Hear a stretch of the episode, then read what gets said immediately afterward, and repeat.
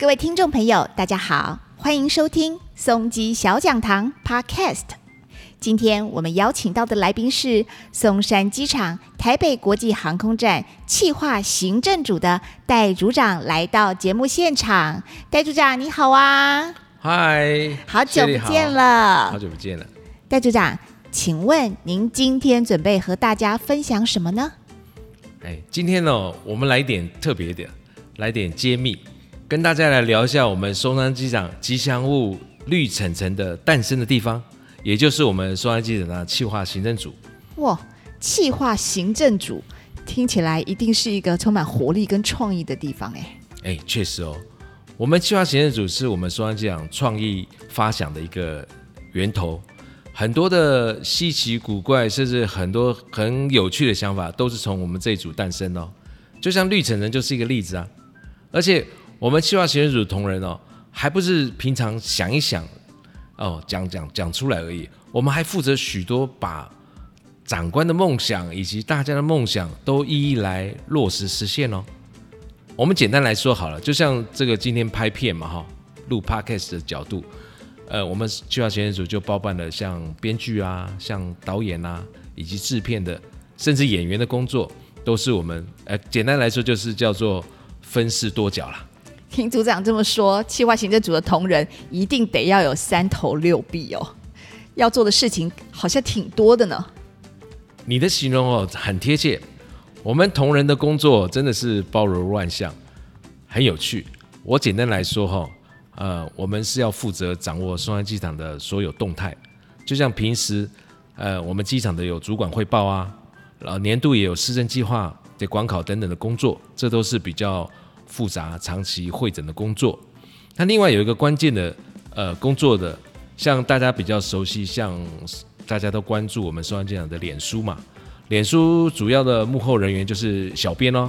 小编把每一个我们大家认为也好，有些平时生硬的东西呢，业务上的东西呢，那透过我们企划行政组的一个呃会诊呢，我们把它变成一篇又一篇可爱、生动、活泼的贴文，来跟粉丝来互动。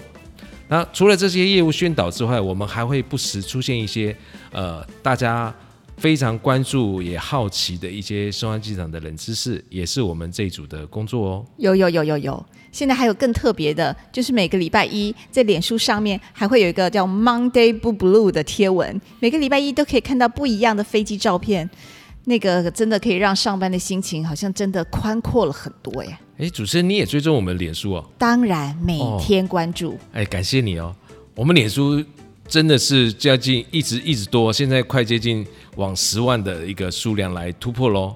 对了，除了我们有这些脸书的工作，松山机场的整体的叫全球资讯网也是我们重要的工作。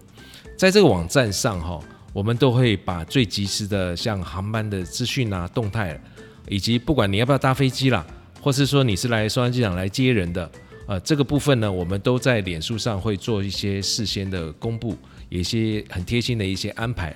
在网络上，我们也介绍我们松山机场的美食，也是餐饮的服务，大家也可以去看哦。现在松山机场已经有超过二十多家的呃知名品牌来到松山机场服务大家喽。你到了松山机场想吃什么，也不会用犹豫了哈、哦欢迎大家来体验哦。听起来计划行政组非常懂我们旅客要的是什么耶。